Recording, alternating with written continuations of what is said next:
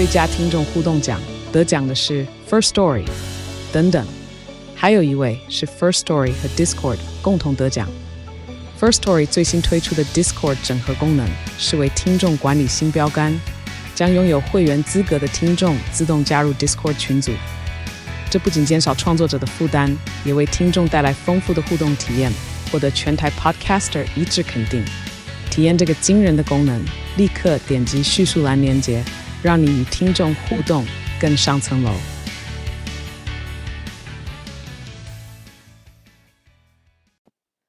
안녕하세요，欢迎收听这一集的韩国话匣子，我是兰妮小姐，我是索尼克。好，这一集呢，我们要呃，这一集的这个主题呢，我们是跟这个最近 在十月即将举行的这个女性影展合作的一个主题哦。那我们先跟这个听众朋友介绍一下哦，在这个十月十四号到二十三号呢，在光点华山的电影馆会有一场这个台湾国际女性影展。那这个影展呢，今年已经迈入第二十九年了。那这个它这个规模是仅次于这个金马影展还有台北电影节的这个大规模的影展哦。那尤其呢，今年有这个十一大单元，还有超过八十部的这个精彩影片。那当中呢，也有相当多的这个韩国电影。所以这一集我们的韩国话匣子呢，就会跟大家介绍一下今年女性影展当中的几部韩国的电影片。同时呢，也非常感谢这个女性影展呢，提供我们韩国话匣子的社团听友几张这个电影票的这个呃特映会的票券。那要怎么样获得这个票券呢？大家一定要仔细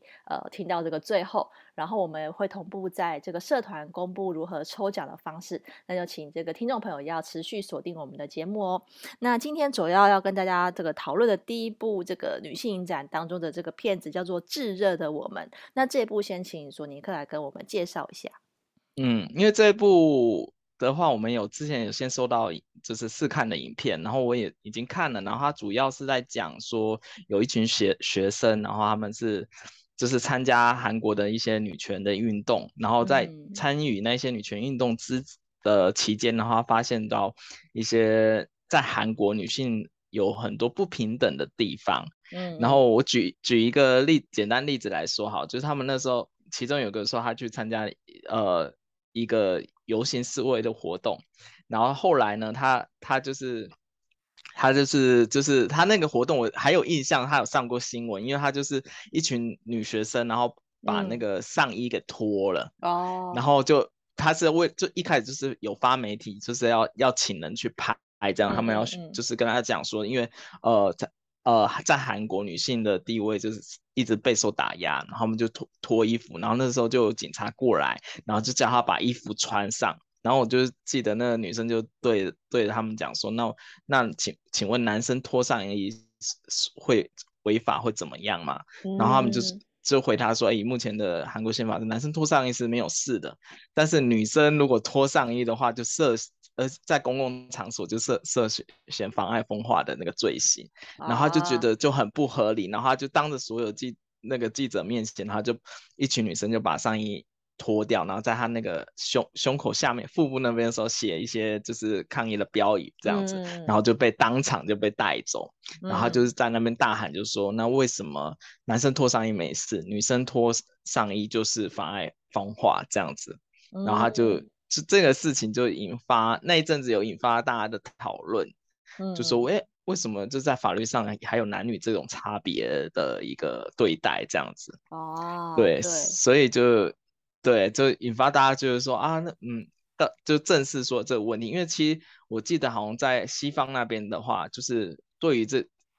女生脱上衣的话，就比较不，好像应该不会列成妨碍风化，对不对？但在亚洲会特别严重。嗯。其实这当然是这个国情跟文化的关系。其实我们像我们在国际新闻常常看到很多西方的这种呃女权团体出来抗议的时候，其实很多都是脱，就是他们。有一些就是可能是为了博版面啊，有时候是这样，就是比较会有、嗯、会有这种呃画面出现，它是比如说是脱呃赤裸上身，但是它有一些它会在胸部，比如说它会在就是不不让它不会有漏点，就是因为你上新闻其实会把这个部分马赛克嘛，嗯、他们现在就是比较聪明，会比如说会把点点的地方 用那个胶带贴起来，可是。其实上半身还是赤裸了，但是但是并不会因此构成，嗯、好像也不会因此构成什么犯罪的条件。那警、嗯、警方去去去阻挡是抗议的部分，不是他们脱上衣的部分。所以这个、嗯、这个就是有一点差别。那我们常常看到这些，就是外电都有这些画面的时候，就觉得可能西方人对，就当然说对他们来讲，这个还是一个比较冲击的画面。可能大家还是会觉得说啊，就是好像呃赤裸不是一件，当然当然会比较就是有碍观瞻或者什么这样，但是并不会。攻击的这种明显，如果这件事情发生在亚洲，你可以想象，如果说在台湾啊、韩国、日本，如果有人拖上衣抗议，一定会很多人指指点点，然后会觉得说这样很很怎么很不行啊，很怎么样这种的。对，对嗯、但是这个就是真的就是男女不太平等的部分是这样子。嗯，对，因为因为我其实还我们还有看别部别部影片，然后其实，在另外一部影片有稍微讲到说这个露乳头的事情，嗯、然后就说。就说以前好像男生露乳头的时候也是也是不可以的，然后好像是在加加州还是佛州那边，然后男生群体集体抗议说、嗯、说他们觉得觉得不需要打马赛克或者是怎么怎么的，然后才合法化。但是因为女生那时候没有，所以变成女生的女生的露乳头那些要打马赛克啊，或者是他们就觉得女生在公共场所在展展现自我的时候就是。呃，一个很不好的行为，对，所以就像自热我人那边，他们抗议的诉求就是说，为为什么要把女生，就是假如说她她自由的想要展现她的身体的时候，就会被冠上一个犯罪的一个罪名，然后被 送走一那个对，就是送到警察局的那个法办这样子，所以他就是觉得说，其实不止这个，就从各个方面很多不同的角度来讲，他们都觉得是很很不合理的一件事情。对，对，因为他这个纪录片就是记录他们整个在抗争过程的一些、嗯、呃，就是经发生的事情嘛。那其实从他们这个纪录片也可以，嗯、不只是这个纪录片，其实韩国这几年开始有这种从 Me Too 开始，然后有一些女权的这种活活活活动分子会组织一些活动，其实也可以看得出来，因为韩国这个丑女文化实在是。太嗯，怎么讲呢？根深蒂固，我觉得还是蛮严重。对，对，因为比如就比如说好了，其实江南站杀人事件，光是这个新闻，因为它是发生在二零一六年，就很多人可能已经有点、嗯、有点忘记这个事情了。然后当时这个江南站杀人事件其实搞得非常的大，因为就是他他的这个呃凶手这个这个三十多岁的男性，他其实就是他他他当时就是随机找女性下手，那他不认识这个被害者。他只是因为自己被女人无视就，就、嗯、就动了这个杀机，而且他是埋伏在就是那个江南站附近 KTV 的那个公厕里面等等等待这个下手，其实就让大家觉得很，就是因为尤其是他是针对女性，所以对针对女性施施施暴或是杀害这种事情，我觉得一定是会唤起很多人这种就是不要说一般人啊，嗯、女性一定会觉得说哦，真的很很就是很震惊，就是会有。会有这样子的人，丑女到要你不认识人还把她杀死，那这那那你可以想见，从那件事情后面发发就是引发的这些呃女性团体的抗议啊，包括说像这部这部纪录片里面里面的几几个几个参与的人士，大家其实都是很希望可以让这个丑女文化从韩国消失。可是即便到最近最近才刚发生的新闻，又发生了类似的这样的事情。对。对，最近有一个在韩国很很热的一个新闻是那个新塘站的杀人事件，哦、应该是哎哎，应该是上礼拜吧，好像是上礼拜的左右的时候发生的事情。然后它是在离东大门很近的新塘站，嗯、然后这这个事件是就是有一个女性的乘务员被被杀害在新塘站的厕所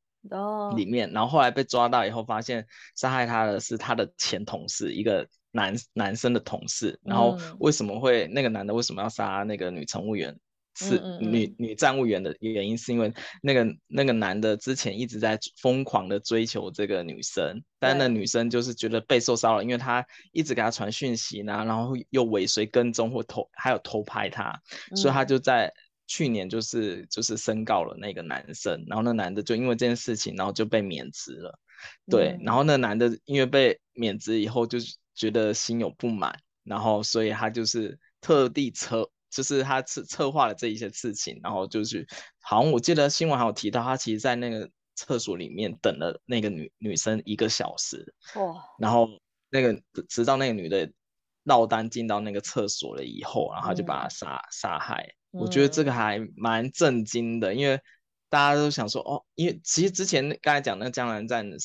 事事件，大家就已经很觉得很恐怖，然后是最近哎又才隔没几年，然后出现一个新唐站杀人事件，然后都是我觉得都是跟跟女生有关系的，而且前阵子、啊、嗯前阵子韩国还有在讨论一件事情，就是韩国的地铁的。留守人员要最少化，因为他们觉得要降低那个营运成本啊，嗯、然后还还在推什么数位数位地铁站之类，才引起一阵的抗争。因为觉得，因为在里面的那些职员想说，哎，就最少化的话，可他们可能面临到的就是第一个是失业，然后再来就是地铁站安不安全这件事情。真的。因为你说如果地，因为现以目前现在韩国的地铁站的值班人员来说，哈，有些小的地铁站你可能只有。一全站只有一个到两个工作人员，那如果像像发生这种杀地在地铁站内的那种杀人事件的话，可能假如说如果站务员如果被遇害的话，其他人就没有办法马马上来支援或者什么的，就其实还是蛮危险的一件事情。对，对，然后这次又是在新塘站，而且新塘站。如果大家有来东大门批货的话，应该常常也会路过，路过这一个站，嗯、所以大家也要特别小心。然后这，但我觉得这件事主要还是凸显出一个问题，就是很多，其实我觉得韩韩国可能以前大男意识、大男人意识比较严重，对、啊，他们可能有些人会觉得说，哎，我就是我追求你，我给你示好，你应该会要给我一点什么回应，然后如果你你拒绝我的话，我会很没面子。对，我就有些事情都会发生在这些事情，可能整个社会导向是这样，所以当男生被女生甩了以后，或者男生就是被女生很强烈的，就是说，哎，我我对你真的是皮有感这样子的话，可能他就会引发他的愤怒，然后引发杀机，然后就造成一些社会事件，就是这个事情一直在重复的上演。我觉得这是比较需要要探讨的地方。对啊，其实我觉得这个这个。应该是说，整个南韩社会一向真的就是男尊女卑的，到现在都还是有这种情节。然后我觉得，所以我觉得其实就像韩国的女性，真的她很希望为自己发声，然后要透过比如说像透过这种电影的方式，或者说透过抗议，其实就是从这这个是太多层面了。因为比如说。呃，之前他们也有办过什么素颜运动啊、无胸罩运动，嗯、其实他们就是一直在鼓，嗯、就是希望这个社会让女性可以做自己。就比如说哦，嗯、女性为什么一定要化妆？女性为什么一定要、嗯、呃不能不穿内衣上街？或是就是大家都希望是唤起这个重视。可是我我感觉啦，我觉得在韩国要要变变换这种女性的地位，因为像现在其实有很多。很多呃，韩国的企业都是启用这个女性 CEO。其实，在公司的文化已经有一些改变，嗯、比如说，就是不是只有男性才可以当到主管，可以去、嗯、去去管理公司。但是，我觉得除了公司企业以外，嗯、民间对于就是男女的那种意识，我觉得还是很很蛮难改变的。这种就是韩国大男人的影响力真的是很大。嗯、对。但我觉得已经有比几年前还要好很多，就是最近这几年已经慢慢有一些女权的电影啊，或者女权的运动慢慢开始出来，所以我觉得已经现在状况应该比十年前好很多。因为但是但是即即便如此，到现在我还是觉得其实韩国职场里面男生女生的，就是他们的待遇啊或者给薪会有有一点点差别。那以前的话是很明显的是就是很上位的那些。就是主管的话，女性比较少，但现在女性主管有变多。嗯，但是一即便是同的职位的话，可能男生的职位嗯的给薪会比较多一点，因为有一些比较传统的职场的老板，他们会觉得说男生是要承担就养家的一个重担，所以他们特别在就是一个男生到某一个年龄层以后，他的薪水会就是自然会给他赚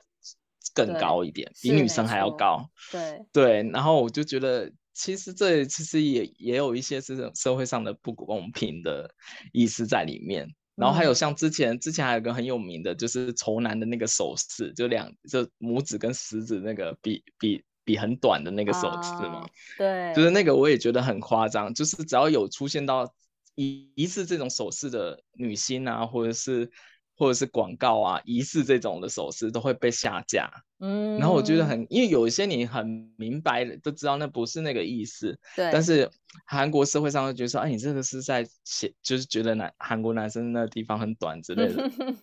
然后就强制抵制他，然后让广告下架。我觉得好，然后有的时候让整个商品不就是下强制下架，我也觉得很夸张。我觉得很妙的是，我觉得我感觉就是韩国男性有一点就是又自大又自卑。就是他要表现出大男人，可是他又同时是因为这个自卑心理作祟，所以他反而就是先讲话大声，去先发制人，嗯、去掩饰那个自卑的部分。其实我觉得在这个呃这次女性影展的这个作品里面也都看得到。像我们接下来要跟大家介绍第二部作品，就是第三次乳头大战。嗯、其实这一部就跟刚才那个炙热的我们有一点，就是中间有提到类似的部分，因为这部其实是一个二十四分钟的短片。然后它大概的情节就是在讲一个在电视台工作的呃女性工作人员，她的工作就是要在这个哎、嗯、这个戏剧还是影片上上呃上档之前，要先就是做一些画面的处理。然后只是嗯，因为它分呃它里面第一个提就提到就是说，因为里面有这个呃有有一个女星，她的这个她没有穿内衣，有一点鸡突的画面上了那个镜头，然后就。被她的男性主管要求说，这个怎么可以，就是让那个有疑似露点或鸡突，要把它马赛克。然后她那时候就觉得说，这个、嗯、这个为什么要就是好？她后来理解可以马赛克，但是要怎么马赛克？她后来就是想了很多种方式，然后去弄什么，然后就变成说，每次后面又有不同的的人的画面又出现了这个画面的时候，甚至连文字提到呃这个就是。乳头或是什么都要，都要马赛克掉，连文字哦，他说画面上已经没有出现了，他说不行，因为你的文字叙述有出现要马赛克。啊嗯、然后最夸，我觉得最夸张的是里面连小朋友刚出生的婴儿的的这个胸部都要马赛克，我都觉得 太好笑了。然后他有这部短片就是反映到说，就是这个男性主管他就是坚持说不行，你这个什么太。呃，就是也是觉得他这样子就是播出会呃引起他的这个保守的观众抗议，就是呃观众的这个权益是比较大，你怎么可以让这个画面呃露出来？什么巴拉巴拉，我就会觉得这个这个这个他是用一种比较嘲讽、有趣的方式去呈现，可是你也可以看得出来，就是因为韩韩国社会当然还是民风比较保守，我相信其实这个画面的确是可能会觉得不适当，可是就像对。嗯现在很多。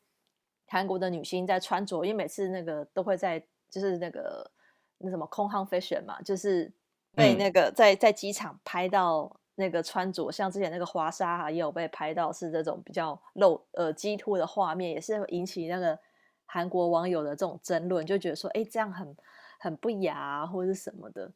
对，因为我觉得韩国韩国的家长协会还是什么妈妈协会那些 都很敏感，我觉得他 们一直一直在盯着这个电视看。我觉得，因为嗯，我知道是好像很多很多时候就是电视台会受到这些协会的一些压力，因为像大家可能比较常知道的是像像有有些 K-pop 就是韩流音乐，对，就是有些韩唱有的时候电视台播出的版本的台词歌词会跟实际上不一样。因为可能有一些有的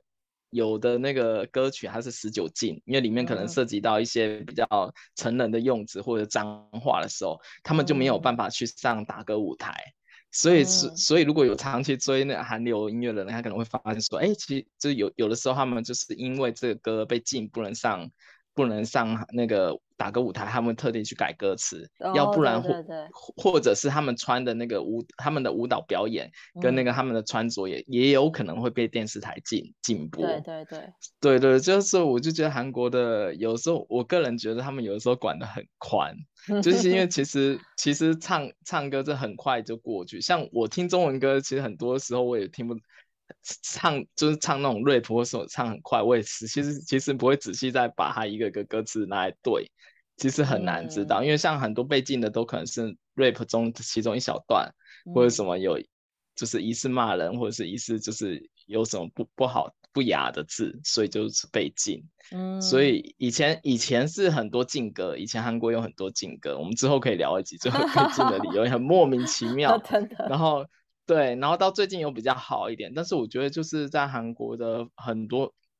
放送规则，我都觉得很奇怪，就是很很特别，就是了。嗯、对、啊、对，南宁，你有发现的这个问题吗？就是那个就是被禁歌的，哎，台湾是不是很少被禁了？现在台湾基本上不会禁。台湾现在其实我觉得放很宽诶，因为现在很多那种像 rap 的歌手啊，通常里面。那种那种 rap 里面的歌词都会比较暗黑一点嘛，或者是批评时政这些，uh, 其实都还还 OK，好像好像没有特别，但是但是这方面我觉得是也也，嗯，现在好像这方面的管制，因为它跟电视电视播出可能会有什么 NCC 在管，嗯、但是音乐的部分好像是没有一个单位去。因为以前好像是以前台湾是有个新闻局的单位在管这些有的没的，嗯，然后现在是变成电视的部分是 NCC 在管，嗯、那已经没有新闻局这个单位了。然后歌曲好像就、嗯、就我感觉不出来是谁在管 这件事情，嗯，对啊、因为台韩韩国是会把那个歌曲分级，就是有的歌曲它假如说是带脏话，它会变成十九禁嘛。然后假如说我是、嗯、我在韩国是有用那个就是付费的音。音源网站听歌，然后你要点那那一首十九禁的歌，你还要再通过一次成人认证，哦、就是你要过你那个成人认证，就是你的账号要过成人认证，你才能听那首歌。哦、所以我就觉得很就是很莫莫名其妙，因为我以前在台湾的话听 KKBOX 基本上没有这这个问题。歌曲，就是我好像还在台湾没，对，我在台湾没 有听到有歌是要就是还要再过一次成人认证才能听，但是在韩国就是这种歌是很明显，就是它上面就是那歌名后面会标一个十九禁，然后点开的时候你要再过一次成人认证，我就觉得。好莫名其妙。那我觉得，如果你通过那个听那个西洋歌曲，一定被禁的更多啊，嗯、因为西洋歌曲的歌词就更更 over 一点。对，所以他现在就改成，就是你那个整个账号只要过一次真人认证以后，就多。多长期间你就不用再重新过一次成人的，就可以听成人的歌。哦、太夸张了。哦、对，我就觉得他们就是韩国在这方面就是管制的比较严重。然后还有像刚才那个就是走光的那个事件，我想、啊、想到就是就是男生其实也对那个激凸也很敏感。就是韩国男生很热卖的一个产品就是那个乳头贴，我不知道台、哦、台湾对对对，他们会在意就对了。韩国男生会在意，就是他们。去，哦、如果你去 Olive 的话，那边几几乎每一家 Olive 都有，就是他们会 乳头贴，就是而且那个乳头贴是男生买的最多。对，跟女生的胸贴是不一样的，就对，因为我知道有些女生会买胸贴，然后穿比较贴身的衣服才会需要。可是韩国男生，你是说连他只是穿个 T 恤，他都怕会有激？对对对对，T 恤或衬衫，因为主要韩韩国男生上班会穿衬衫嘛，啊、那衬衫会比较透一点嘛。所以他们很多人都会买那个乳头贴，而且现在就是很多牌子都在竞争。天哪，对，我是我是知道，好像台湾男生的习惯是里面会穿一个背心吊吊嘎啊，所以就不会那么明显。那韩国男生是因为不穿吊嘎，所以就要贴一下。对，哦，对，那这也是文化差异。对啊，台湾男生不太需要，因是因为他们都会不会穿的那么贴身。我觉得，但但是韩国男生因为他们都有练身材嘛。所以可能那个肌肉或者什么，可是他应该会想要，就是他可以凸显他的六块肌，但他不要有激凸。对，他是想要就是可以显现出他的那个肌肉的线条，但是他不要那个中间那一点 出现。太妙了，这个很有趣，真的。对，因为我我如果是在台湾的话，我觉得台湾好像这个、这个乳头贴应该在台男生乳头贴的市场应该很小，没有，但是在韩国我从来没有看过。哎，我很很很少去。对，很少去注意到这个，然后到最近我才发现，哎，因为我前阵子奥利维打折特价，然后我去看一下，发现乳头贴这块还挺大的，对，就这个还蛮多的，蛮多产品这样。那我觉得这部片应该是要应该要把这个放进去，就是 男生原来掀起上衣里面都有贴乳头贴。对，所以所以大家可以下次来可以注意一下，就看哎，其就其实大大大部分韩国男生都会贴，对的，嗯、然后。最近还有一件事情，就是因为这也是蛮呼呼应女性影展，因为女性影展不是在讲那个多元性文化嘛，啊、尊重多元性文化这件事情。然后前阵子我们才刚聊过，就是有一个同志的那个恋综节目嘛，啊，对对对，然后那那个也是上，嗯、对，那上架以后也是引发大，就是很多团体的抗议，然后有很多新闻出来，啊、就那一阵子。我上次看以后，我第一次看到有一个抗议是那么多那么多，就是联盟在联署要下架。嗯，然后对，所以其实韩国在对性或甚至这种性性少数群体上面，其实还是非常保守。然后我觉得还是还蛮备受打压。虽然那个恋综已经顺利的播播完了，嗯、但是我觉得还是还蛮多人